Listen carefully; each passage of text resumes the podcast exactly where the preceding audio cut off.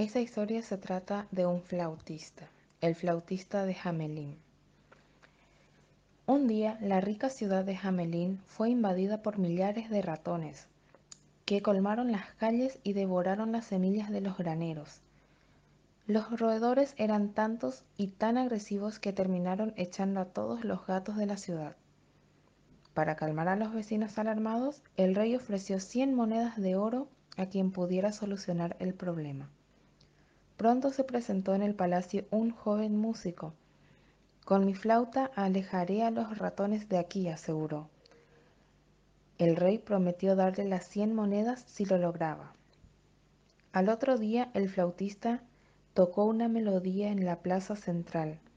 Pronto todos los ratones lo rodearon, atraídos por la música sin dejar de tocar.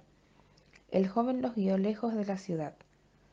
Cuando el flautista se presentó ante el rey para cobrar la recompensa, el desgraciado le dijo, no te daré cien monedas por tocar la flauta. Furioso el flautista ejecutó una melodía que atrajo a todos los niños de la ciudad y lo siguieron hasta las afueras de Hamelin, sin que nadie pudiera, pudiera detenerlos.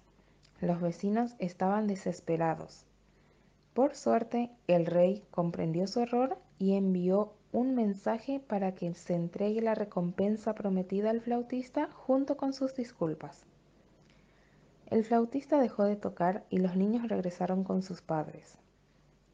Así, el rey y los vecinos de Hamelin volvieron felices y sin roedores.